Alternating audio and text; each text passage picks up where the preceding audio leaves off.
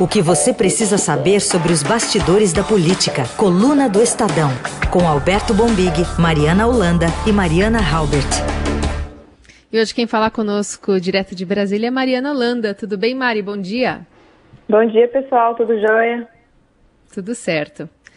Bom, Mari, uma semana bastante cheia de altos e baixos em relação à, à, à pandemia do coronavírus que tem se aproximado, tem feito muitas, né, ocasionado muitas mortes aqui no país também.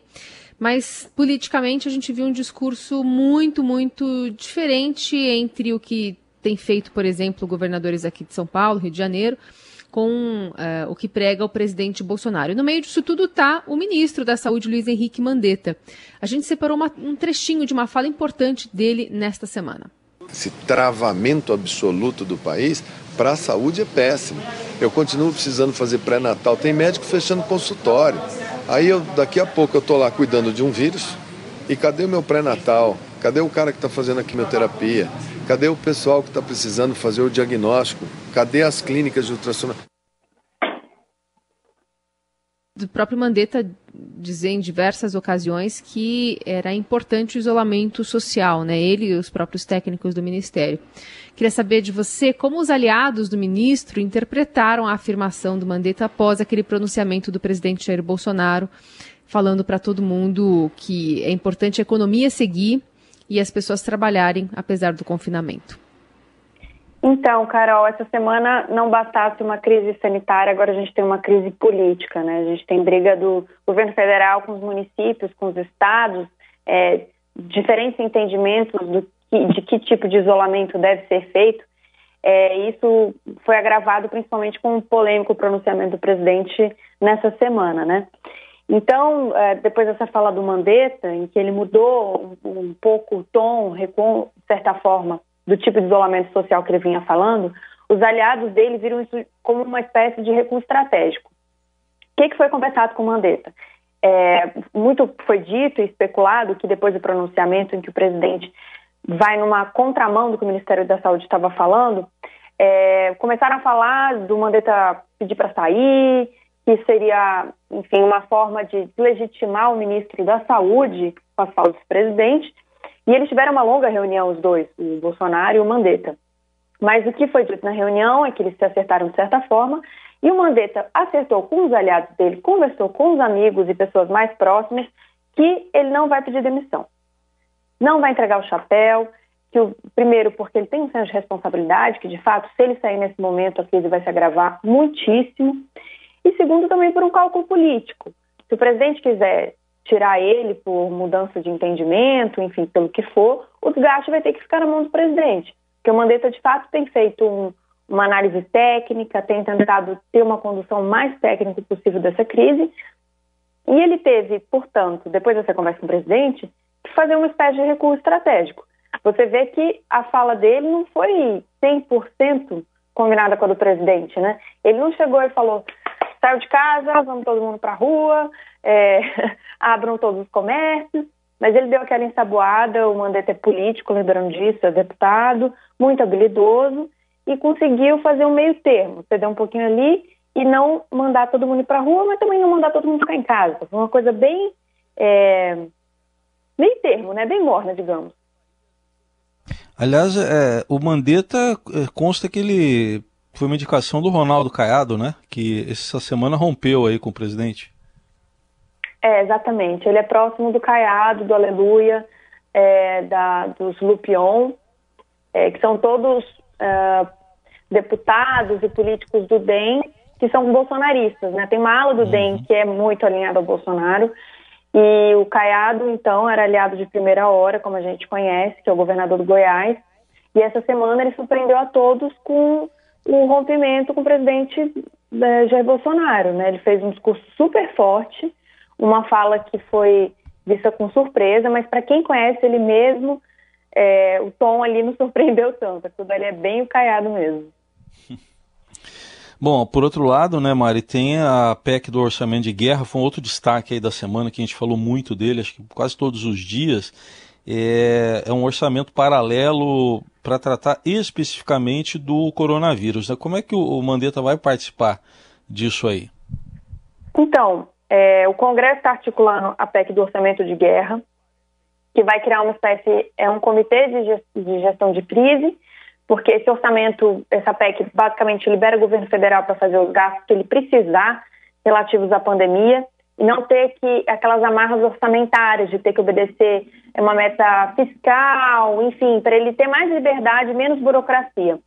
O comitê ele vai basicamente uh, fiscalizar isso e vai também, é, enfim, ficar de olho e ele é gerido, o presidente desse comitê seria o Mandetta. Apesar de ser um comitê que é basicamente por motivos fiscais, orçamentários, para ficar ali de olho, para propor coisas para a crise, é, não vai ser o Paulo Guedes que vai estar, segundo essa PEC, que ainda está rodando nas mãos dos, dos líderes, é importante dizer que ela ainda não está 100% pronta. É, não vai ser o Paulo Guedes que vai ficar no, na presidência desse partido, desse, desculpa, desse comitê, e vai ser o Mandetta, que é o, enfim, nosso médico aí, ministro da Saúde, e coincidentemente ou não, do mesmo partido que o Rodrigo Maia e Davi Alcolumbre, né, do DEM. Então o DEM vai ter mais um posto de poder muito importante. Aliás, nesse protagonismo do Mandetta, a gente viu durante essa semana também alguns posts, mensagens, vídeos circulando por aí do Osmar Terra, né, que já foi ministro aqui do governo Bolsonaro, não é mais, mas é médico e aparentemente estava sondando aí, não estava não, Mari?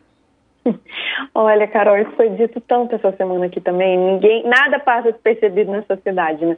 É, é. Quando o pessoal começou a compartilhar esses vídeos do Osmar Terra, ele começou a bombar entre os influenciadores de direita bolsonaristas, falando que esse isolamento era errado, enfim, que as pessoas tinham que circular, que o comércio não podia parar, ou seja, 100% aliado com o ex-chefe dele, né? Lembrando que ele foi é. ministro até mês passado, foi demitido.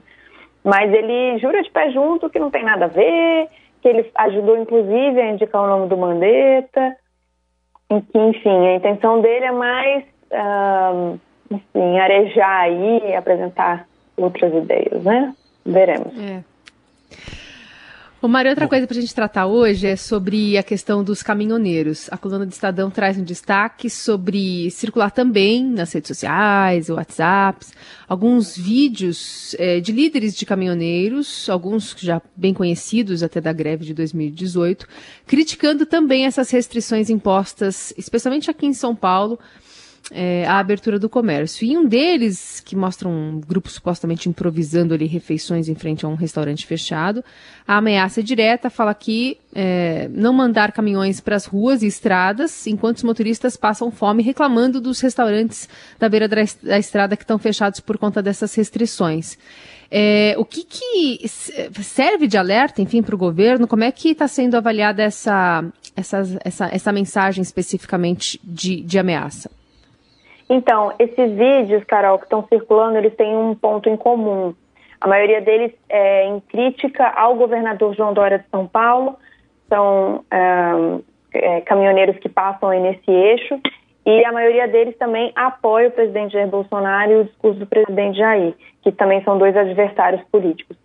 É, o Bandeirantes, a gente conversou ontem com eles, eles estão monitorando os vídeos, têm conhecimento, a, o Ministério da Infraestrutura, do ministro Tarcísio, também está de olho nisso, mas por enquanto acha que é uma questão pontual. Eu também conversei com lideranças de caminhoneiros de outros estados, que não de São Paulo, e a, a questão é, ainda não se fala em paralisação exatamente em 2018 como a gente conhecia. Isso não é um risco iminente, até para deixar a pessoa que está o nosso ouvinte mais tranquilo. Mas, de fato, começou a se falar nisso, os caminhoneiros estão insatisfeitos, digamos, porque eles ficam rodando, enfim, o dia inteiro, param, precisam muito dos postos para poder não só abastecer, né, como, enfim, tomar banho, usar o banheiro, principalmente se alimentar. E muitos restaurantes e essa, essa área de, essa estrutura, todos os postos, em muitos lugares está fechada. Então, eles não têm como comer e, às vezes, quando encontram uma marmita, está 30 reais. Então, eles estão com uma série de demandas aí para os governantes. Bom, aliás, o presidente Bolsonaro ontem, né, Mari, lá na live do Facebook, mais uma vez criticou os decretos governadores sobre é, fechamento do comércio. E ele criticou aí fechamento de casa lotérica, né, em, é, como modo de prevenção à pandemia. é, diz que não tem risco de contaminação lá na lotérica porque é blindada, né? Acho que ele esqueceu do quem fica do lado de fora. Vamos ouvir o que disse o presidente sobre isso. Acredite, 2.463 casas lotéricas, né? 2.500 casas lotéricas estão fechadas por decretos de alguns governadores ou prefeitos. Eu não estou criticando o governador nem prefeito, mas pelo amor de Deus, fechar casa lotérica, pelo amor de Deus. Inclusive o cara que está na lotérica tem um vidro blindado, quer dizer, não vai passar o, vai, não vai passar o vírus ali. O vidro é, o vidro é blindado, portanto não vai passar. Ele trabalha por lá de cá. Bom, eu confesso, eu não sei se a blindagem impede ou não a passagem do vírus, mas se impedir, tem o pessoal que fica do lado de fora também, né?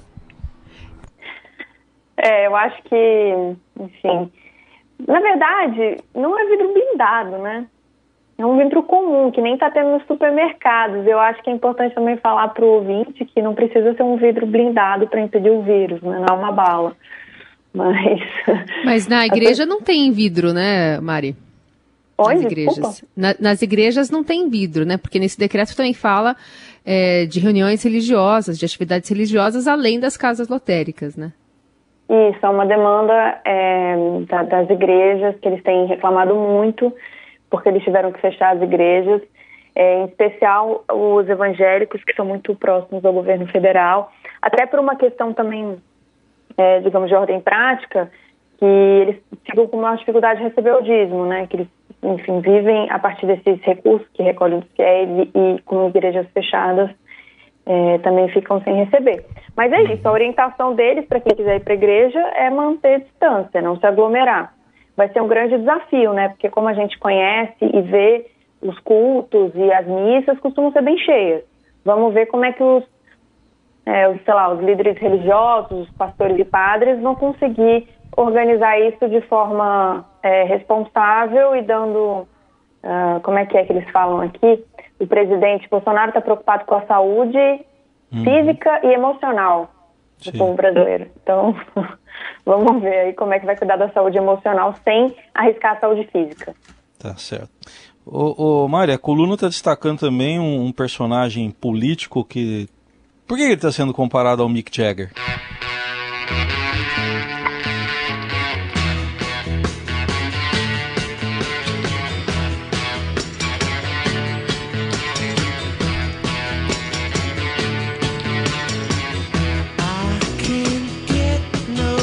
Quem que é o Mick Jagger da política, Mari? É o nosso Paulo Scaff, da Fiesp, todo mundo conhece. Pois é, gente, ele está sendo comparado ao Mick Jagger, porque em todo mundo que ele encosta, ele traz a má fase. Sacanagem, né? Foi que, é, enfim, ele foi só se aproximar do Bolsonaro e começaram as coisas a dar errado, segundo antigos aliados do presidente, né? E foi assim da mesma forma com Lula, Dilma e com Márcio França também. Então, tá, ele não provoca satisfaction nas pessoas, pelo é. jeito, né? é, essa piadinha infame. ai, ai, ai. Então tá, então assim a gente encerra. É, não, isso daqui é só Raíssa Abac, me inclua fora dessa. E assim a gente vai encerrando então essa conexão com Brasília e a coluna do Estadão hoje com a Mariana Holanda conosco. Obrigada, viu, Mari? Bom trabalho para você aí. Obrigada, pessoal. Bom home office para vocês também.